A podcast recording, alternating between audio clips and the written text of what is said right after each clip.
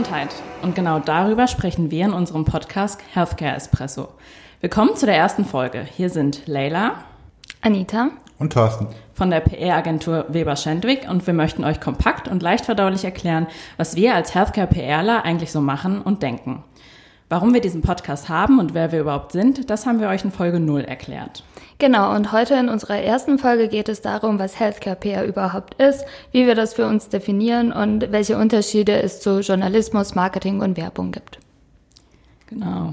Thorsten, magst du direkt mal starten? Was, ich, was ist für dich Healthcare PR? Ich habe es befürchtet. Ähm, Im Hinblick auf ähm, Healthcare ist eigentlich klar, das sind alle Themen, die mit Gesundheit zu tun haben ähm, im engeren, aber auch im weitesten Sinne. Ähm, PR im Ursprung Public Relations heißt ja eigentlich eine Beziehung zur Öffentlichkeit, also Beziehungen zu anderen aufstellen und dazu muss man logischerweise kommunizieren. Ähm, heutzutage ist es so, dass, ähm, also ich würde bevorzugen, Gesundheitskommunikation zu verwenden als Begriff ähm, weil äh, die Unterscheidung in PR, in Werbung, in Marketing, in was es auch sonst noch gibt, sind so fließend mittlerweile, ähm, dass man es da im Prinzip nicht ganz abgrenzen kann. Ich würde mal sagen, ähm, wir auch hier ähm, eben in der Agentur sind geboren in PR, also in dem klassischen Feld PR, ähm, aber wir äh, kommunizieren allgemein über Gesundheit. Was gehört denn für dich zu der klassischen PR-Arbeit? Was wären so drei Aufgaben, die du der klassischen PR zuordnen würdest? Ehrlich gesagt hasse ich diesen Begriff klassische PR-Arbeit, ähm, aber ich weiß, was du meinst. Ähm, Im Hinblick auf ähm, unter klassischer PR-Arbeit wird ähm, allgemein verstanden, was ähm, in der Vergangenheit immer gemacht worden ist und ähm, eben Projekte, die so, so oder Maßnahmen, die immer umgesetzt worden sind. Wie ganz klassisch in Anführungszeichen eine Pressemitteilung. Ähm, oder eben auch ein Journalisten-Event, also eine Pressekonferenz. Ähm, das klingt heute alles ein bisschen angestaubt und klassisch, aber da sollten wir auch noch mal drüber sprechen, ähm, weil äh, je nach Zielgruppe und je nachdem, was man erreichen will, sind auch diese klassischen Maßnahmen sehr wertvoll. Ähm, Im Hinblick ähm, Gegensatz dazu, was immer eigentlich entgegengestellt wird, aber eigentlich ein Additiv ist, also das auch dazu gehört, sind die ähm, neuen Kanäle über digital, Social Media mhm. oder jetzt auch der Podcast. Ja, ist, ist ja auch genau. ein Vehikel. Also von daher gesehen ist ähm, sehr offen, sehr breit ähm, und man sollte, wenn man drüber spricht, auch immer genau ähm, de definieren, was man damit meint. Ich finde es immer interessant, wenn ich, wenn mich Leute fragen, was ich beruflich mache und ich erkläre denen das dann immer ganz kurz und ich sage, ich arbeite als Beraterin in einer ähm, PR- oder Kommunikationsagentur und berate ähm, Healthcare-Kunden da wird dann entweder gesagt, ah, okay, also machst du Werbung oder du bist im Marketing. Genau. Ähm, oder manchmal geht's dann so ein bisschen Richtung, ah, du machst Lobbyarbeit. Also ich finde es immer ganz interessant, weil ich versuche es dann zu erklären, aber am, am, Ende kommt dann immer so, ah, du machst Marketing, weil das natürlich ein Begriff ist, mit dem viel mehr Leute was anfangen können. Und ich glaube, gerade in Deutschland ist PR vielleicht an Unis oder so, spielt das nicht so eine ganz, ganz so große Rolle, wie es vielleicht in den USA ähm, ein, wenig, ein wenig anders ist. Ähm, und PR ist ja eigentlich dann nur ein, ein Teil vom Marketing, ein Teil der Kommunikation. Ähm, aber das beinhaltet natürlich noch ganz andere Dinge. Und ich finde auch generell sehr sehr interessant, wie die Entwicklung in den letzten Jahren ist, weil, wie du ja auch schon gesagt hast, diese in Anführungszeichen klassischen Methoden sind ja nicht nur das, was wir machen. Also mittlerweile ähm, geht das sehr, sehr viel breiter und ich würde mal behaupten, wir machen alles oder wir können alles machen, was ja, mit Kommunikation zu tun hat. Das kann ein Podcast sein, das kann ein Video sein, das kann eine Konferenz sein, ähm, das können Materialien für den Außendienst sein. Ähm, also wirklich alles, was geschrieben, gesprochen, gesagt wird. Wir haben ja jemand von der Uni sozusagen mit am Tisch hier. Genau. Wie, wie ist das an der Uni momentan? Also eigentlich gibt es gar nichts zu PR. Ähm, ich hatte nur eine Vorlesung dazu. Ich habe nie in meinem Leben an der Uni zumindest eine Pressemitteilung geschrieben oder gesagt bekommen, okay. wie das äh, geschrieben werden soll. Es geht da eher um Journalismus. Und ähm, was mich auch ein bisschen ärgert und frustriert ist, dass es immer heißt, Journalisten sind die Guten und PRler sind die Bösen. Und ich glaube, das ist auch ein Grund dafür, warum das in der Uni überhaupt nicht thematisiert wird. Ja. Und ich finde es total schade und deshalb finde ich das auch ganz toll, dass ich jetzt mal als Werkstudentin dabei bin und auch vielleicht anderen Studis dann zeigen kann, dass es ähm, cool ist, im PR zu arbeiten und auch in der Gesundheitskommunikation. Und das wollte ich eben auch ansprechen. Ich finde, wenn man anderen erklärt, was man beruflich macht, ähm, ist einerseits PR ein bisschen problematisch, andererseits ist aber ähm, Pharma problematisch. Und ich merke das immer bei mir selbst, dass ich das Gefühl habe, ich muss es rechtfertigen, was ich mhm. hier mache. Aber das, mhm. ja. Ja, ja das ist äh, die Image-Angelegenheit, die wir wahrscheinlich in einer anderen Folge auch nochmal besprechen ja, im Hinblick auf Pharma. Aber ähm, die, die Frage schon, was machst du und wie erklärt man das? Ähm, äh, witzigerweise ähm, hatte ich äh, damals auch ähm, immense Schwierigkeiten, meine Mutter es zu erklären, weil die hat es nie verstanden. Und auch äh, im Biologiestudium hat sie immer eben gesagt, ja, was machst du denn überhaupt? Ähm, ich habe dann mal mitbekommen, wie sie es ihren Freunden und Bekannten erzählt hat, ähm, auf relativ witzige Weise.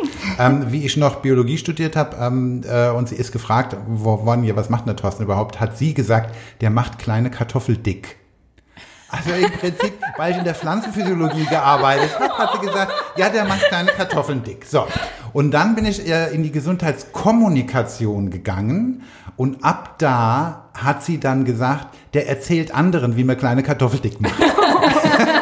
also relativ plastisch, aber gar nicht mal so verkehrt. Nicht so weit weg vom nicht, Thema, ja. Ne? Also ich finde, mir wurde das mal, glaube ich, zu Beginn, als ich ein Traineeship gemacht habe, ähm, so erklärt, dass wenn ich ähm, ja jemanden auf der Straße treffe und der sagt, ich bin ein ganz toller Arzt, dann ist das Werbung, weil wenn ich den jetzt sehe, ich glaube den das jetzt nicht, weil ich denke mir, okay, der sagt das jetzt, weil er natürlich auch gerne damit bezwecken möchte, dass ich jetzt in seine Praxis komme.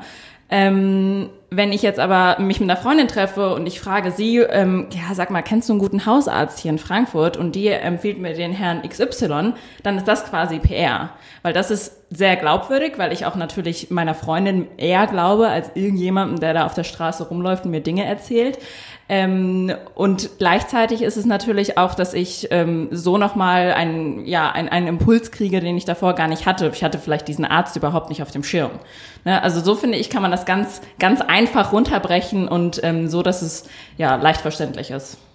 Es versuchen zu erklären ist wirklich sehr, sehr schwierig. Äh, von daher gesehen ähm, ist ja meine Bevorzugung von Gesundheitskommunikation, weil was tun wir? Ähm, wir äh, informieren verschiedene Leute ähm, auf verschiedene Arten und Weisen über ein Gesundheitsthema ähm, und äh, versuchen da ähm, größtenteils eben auch aufzuklären, ähm, worüber wir überhaupt sprechen, weil ähm, ich sage immer auch, ähm, gerade wenn es dann um Pharma geht, ähm, stellt euch vor, es gäbe ein ähm, super Medikament, aber es würde nicht drüber gesprochen.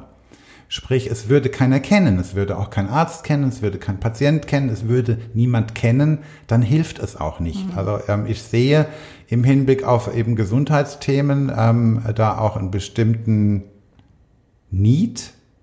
Ist wieder Englisch? Bedarf. Bedarf, Bedarf ja. ja. Oh Gott, die Anglizismen. Ähm, einen bestimmten Bedarf ähm, und auch ähm, eben eine, eine bestimmte ähm, Notwendigkeit, mhm. dass wir das tun, was wir tun. Und, und das ist auch nochmal ein Unterschied, meines Erachtens ist es sehr persönlich, ähm, ob man ähm, eben in Gesundheitskommunikation arbeitet oder eben in anderen Bereichen, Corporate oder Consumer oder sonstiges. Ich finde auch, dass es gerade mit Gesundheitskommunikation dann irgendwas Sinnvolles mit sich bringt, genau, dass, dass wir darüber informieren oder über bestimmte Krankheiten aufklären, was vielleicht eher noch tabu ist. Kolleginnen und Kollegen aus den anderen Bereichen seht es uns nach, aber ähm, wir haben im Hinblick auf ähm, eben Gesundheitsthemen auch, glaube ich, eben eine bestimmte Passion. Ich glaube halt auch, das hat ja alles seine Vor- und Nachteile. Ne? Also wir haben natürlich im Healthcare-Bereich müssen wir auf viel mehr Dinge achten und wir können nicht so frei kommunizieren, wie es beispielsweise ähm, ja Kundenteams aus der Consumer Practice, die beispielsweise dann Beauty-Kunden oder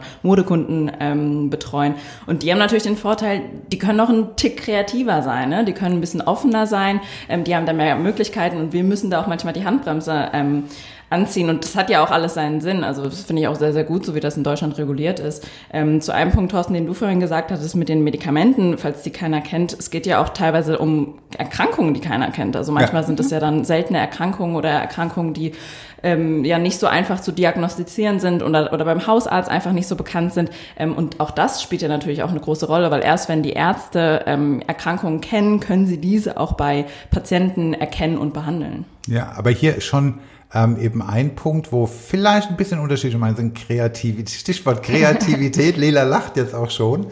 Ähm, ich glaube, wir können in der Gesundheitskommunikation genauso kreativ sein, Ähm, der Punkt ist, ähm, dass wir logischerweise immer schauen müssen, wen wollen wir erreichen und in ähm, welchem Umfeld. Ähm, und es muss dem, dem Thema auch angemessen sein. Äh, von daher gesehen glaube ich, dass wir ähm, genauso kreativ sein können, vielleicht nicht so schrill und bunt. Ähm, aber kreativ sollten wir eben auch da sein. Da. Ja, ich glaube, das ist anfangs auch ein bisschen das Problem. Oder gerade bei mir, als ich da meinen Praktikumsplatz hatte, ich dachte, okay, Gesundheit, was kann ich denn jetzt damit so anfangen? ähm, vor allem, weil ich ja auch gedacht habe, man braucht ein medizinisches Know-how.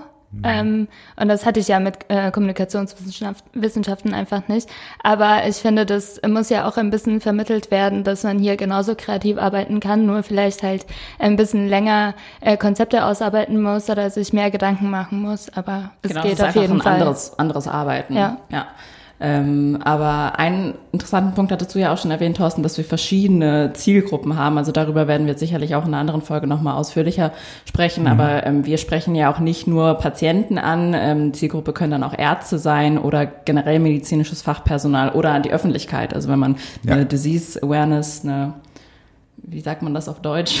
Disease Awareness. Aufmerksamkeitskampagne für eine Erkrankung wie ihr, wie ihr seht und hört, wir haben schon Schwierigkeiten im Hinblick auf unsere Begriffe, aber wir bemühen uns. Wir achten drauf. Ähm, genau, also da, das ist ja auch sehr interessant und da gibt es ja natürlich dann auch nochmal andere Regularien oder andere Möglichkeiten. Ne? Also wie spreche ich einen Patienten auf eine Erkrankung an und wie spreche ich den Arzt darauf an, der natürlich nochmal einen medizinischen Hintergrund hat, den der Patient am Ende des Tages nicht hat. Ohne und auch Arzt ist nicht gleich Arzt. Ja, genau. Also, reden wir über einen ähm, Hausarzt oder reden wir über einen Experten, einen, was weiß ich, Gynäkologen, Urologen, einen Niedergelassenen, einen Kliniker. Also es ist schon sehr facettenreich und eins ist, glaube ich, ähm, äh, klar für alle, ähm, langweilig wird es bei uns auf keinen Fall. Nee. nee.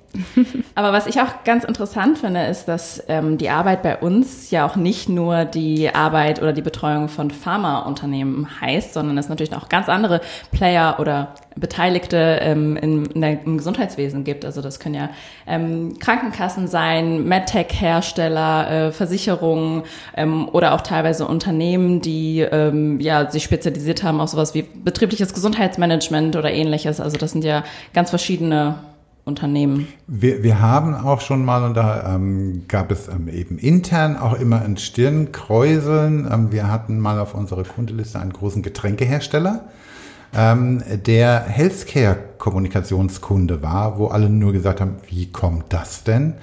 Ähm, da war es relativ einfach, dass ähm, eben der ähm, Hersteller im Hinblick auf eben Gesundheitsthemen ähm, exakt die gleiche Zielgruppe erreichen konnte, wie wir für das Thema damals äh, Frauengesundheit mhm. eben gesucht haben ähm, und der äh, sich eben äh, bereit erklärt hat, da eben zusammenzuarbeiten, auch unter Corporate Social Responsibility, wie das auf Deutsch heißt, weiß ich jetzt wirklich nicht. Ähm, unter dem Aspekt, ähm, wo wir eben ähm, eine ähm, Unternehmensinitiative ähm, eben aufgezogen mhm. haben, ähm, wo es um das, das Thema Frauengesundheit ging. Also ähm, im Prinzip ähm, sage ich immer, ähm, das Thema Gesundheit ist ja äh, in der Öffentlichkeit per se präsent. Es ist auch immer sehr eben emotional und es betrifft jeden. Ja. Ja. Von äh, daher gesehen haben wir den Vorteil, ähm, dass ähm, eben ein, unter Umständen bestimmtes Grundinteresse schon immer da ist bei den Themen, die wir bearbeiten. Ähm, von ähm, der Sicht aus gesehen ähm, kann es jedes Unternehmen sein, das unsere Auftraggeber, beziehungsweise wir hatten auch schon für Patientenorganisationen, Stimmt. haben wir auch gearbeitet. Also wir sind jetzt nicht reguliert auf irgendwelche Sparten, ähm, und auch, ähm, was wir auch schon hatten im ähm, Bereich ähm, interne Kommunikation, ähm, dass ähm, eben wir über innerbetriebliche Gesundheitsthemen äh, gesprochen haben. Also es ist ein großer Bereich. Ja. Kann, kannst du vielleicht mal kurz erklären, Thorsten, was eine Patientenorganisation ist und was die machen? Ach so, okay, ja, genau. Ähm, Patientenorganisation. Also, ähm, da muss man auch unterscheiden, über welche Patientenorganisation wir sprechen. Im Prinzip ist es so, ähm, stellt euch vor, dass ihr eine äh, bestimmte Erkrankung habt. Das sind meistens ähm, chronische Erkrankungen, das heißt, womit ihr euch einen längeren Zeitraum beschäftigen müsst. Und da ist es ähm, sehr hilfreich, dass ihr euch mit ähm, Betroffenen austauschen könnt. Mhm. Also sprich, dass ich nicht dastehe und denke, oh, ich habe äh, Problem XY, ich bin jetzt der Einzige auf der ganzen Welt kann mich mit keinem unterhalten, es versteht mich keiner. Das ist ähm, äh, der eine ähm, Punkt oder der eine Bedarf, der gedeckt wird über Patientenorganisationen. Das heißt, man kann sich mit Betroffenen über Erfahrungen und sonstiges austauschen und das hilft. Das ist ein Riesenfaktor. Ähm, auf der anderen Seite ähm, ist es so, dass äh, Patientenorganisationen auch äh, die Aufgabe haben oder die Aufgabe wahrnehmen, ähm, in der Öffentlichkeit, aber auch bei bestimmten ähm, Vertretern, sei es jetzt gesundheitspolitisch oder sonstiges, Stellung zu nehmen und die Stimme für den Patienten zu erheben. Ähm, das ist, äh, also die beiden Geschichten sind so äh, der Ursprung oder die ursprünglichen Aufgaben meines Erachtens ähm, von Patientenorganisationen. Warum sage ich, man muss schauen, über welche Erkrankungen man spricht? Ähm, weil logischerweise auch ähm, eben die Zusammensetzung von Patientenorganisationen oder auch die Aufgabenstellung sehr variiert von dem, worüber wir sprechen. Äh, eine Patientenorganisation im Bereich Brustkrebs ist zum Beispiel ähm, anders aufgebaut äh, oder hat unter Umständen andere, detailliertere Aufgaben als äh, eine Patientenorganisation für Alzheimer zum Beispiel. Mhm. Weil bei der Alzheimer-Patientenorganisation ähm, ab einem bestimmten Punkt ähm, ist die Umgebung, sprich Familie etc. Mhm. sind äh, der, der, der Hauptfaktor. Ähm, eben aber aus eigener Erfahrung, es ist ein, ein ähm, unschätzbarer Wert, sich austauschen zu können. Mhm. Ja, und das zeigt ja eigentlich ganz schön, wie vielseitig das sein kann. Ne? Also das, was du jetzt beschrieben hast, ich habe noch nie für eine Patientenorganisation ähm, gearbeitet, klingt jetzt nach ähm, ganz anderen Tätigkeiten als ähm, das, was ich bisher vielleicht bei der Betreuung von ähm, Pharmaunternehmen mhm. erlebt habe. Aber, aber auch da, um zu dem, äh, zur Realität zurückzukommen, ähm, bei Patientenorganisationen. Es geht auch um eine Ansammlung von Menschen, die auch ähm, eben individuell agieren. Ähm, es ist nicht alles Friede, Freude, Eierkuchen. Ja, auch innerhalb von einer Patientenorganisation. Ja, anders, aber bestimmt nicht einfach. Und es ist natürlich auch, also könnte ich mir vorstellen, deutlich emotionaler. Ja, ähm, ja, und wie in ja. deutschen Vereinen auch, das kommt dann auch noch dazu. Struktur. ja, ja. Eine Frage habe ich dazu tatsächlich von den Kunden her, trotzdem jetzt in der Agentur oder generell im mhm. Healthcare-Bereich machen das schon Pharmaunternehmen mhm.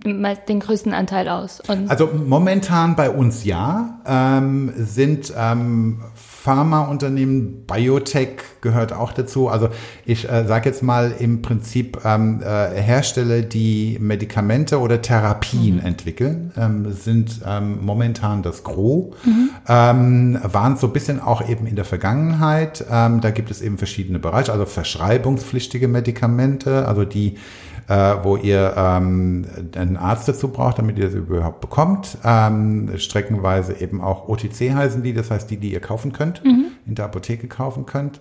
Ähm, und ähm, Medizintechnologieunternehmen machen momentan eben ähm, den Löwenanteil aus an unseren Kunden.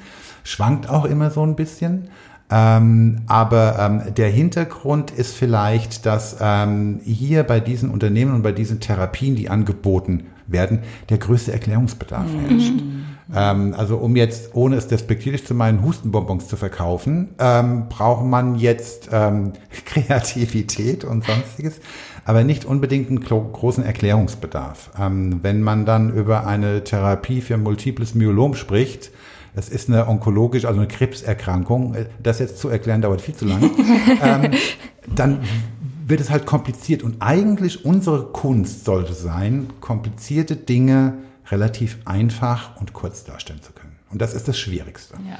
Ähm, Stichpunkt kurz. Ähm, wir haben unsere Folgen für 15 Minuten angesetzt und wir sind jetzt bei 19. Oh, okay. okay. Dann, wenn keiner mehr was zu ergänzen hat, kommen wir jetzt zu unserem Endteil. Ähm, in jedem Podcast wird es nämlich ähm, eine Frage und drei Antworten geben. Das heißt, ähm, ich werde eine Frage stellen und jeder von uns gibt spontan oder mehr oder weniger spontan seine Antwort dazu. Und diese Woche ist die Frage, du bist beim Kunden und deine Präsentation funktioniert nicht. Was machst du, Anita? Also erstmal würde ich innerlich in Panik raten und dann ähm, würde ich das, glaube ich, durchziehen ohne Präsentation, weil ich glaube, wenn ich die Präsi selbst erstellt habe, weiß ich auch, was die Inhalte sind. Was warst du, Lela? Weil Ich am Schluss, mir ist es nämlich tatsächlich schon passiert. Okay, okay, dann kannst du von deinen Erfahrungen berichten. Ähm, ich würde wahrscheinlich sehr, sehr nervös werden, äh, würde möglichst versuchen, das zu überspielen, auch in der Hoffnung, dass ich die Inhalte auch so drauf habe ähm, oder es zumindest dann auf die Bereiche runterzubrechen, die ich so präsentieren kann und mir jetzt nicht groß anzumerken, dass mir jetzt hier was fehlt. Ähm, das ist auch richtig so. Äh, Das Hauptproblem ist dabei, ähm, je nachdem, das muss man auch für sich selber beantworten, wie man präsentiert. Ähm, Weil ähm, manche brauchen Stichworte, an denen sie sich entlanghangeln können. Ähm, eben andere brauchen auf den Charts eben bestimmte Punkte, wo sie sich dran orientieren können. Und dann ähm, das andere Problem, ähm, vielleicht bist du in der Präsentation auch am Punkt, wo du nicht alles alleine gemacht Ja, hast, sondern ja. in der Gruppe präsentierst. Es wird schwierig. Ähm, schwierig ist es immer. Humor hilft. Humor hilft ganz einfach, ähm, wird dann auch ähm, belohnt von denen, die zuhören. Ähm, und ähm, Klagen hilft gar nicht. Man, man, man kann es auch nicht ändern. Ähm, der Punkt ist ganz einfach, was bei einer Präsentation sowieso vorhanden sein sollte, ist ein roter Faden. Das heißt, man muss vorher wissen, was will ich überhaupt erzählen? Was soll rüberkommen? Welche, in Anführungszeichen, Geschichte will ich erzählen? Wenn alle, die an der Präsentation teilnehmen, diese Geschichte im Kopf haben, kann man sich das auch zuwerfen. Es wird dann unter Umständen sehr interaktiv, wo die Leute dann auch reinspringen und sonstiges. Ähm, äh, wie gesagt, mir ist es ähm, eben einmal passiert, ähm, in der Mitte der Präsentation. Oh. Ähm, was mir lieber in der Mitte ist als ganz am Anfang, ehrlich gesagt.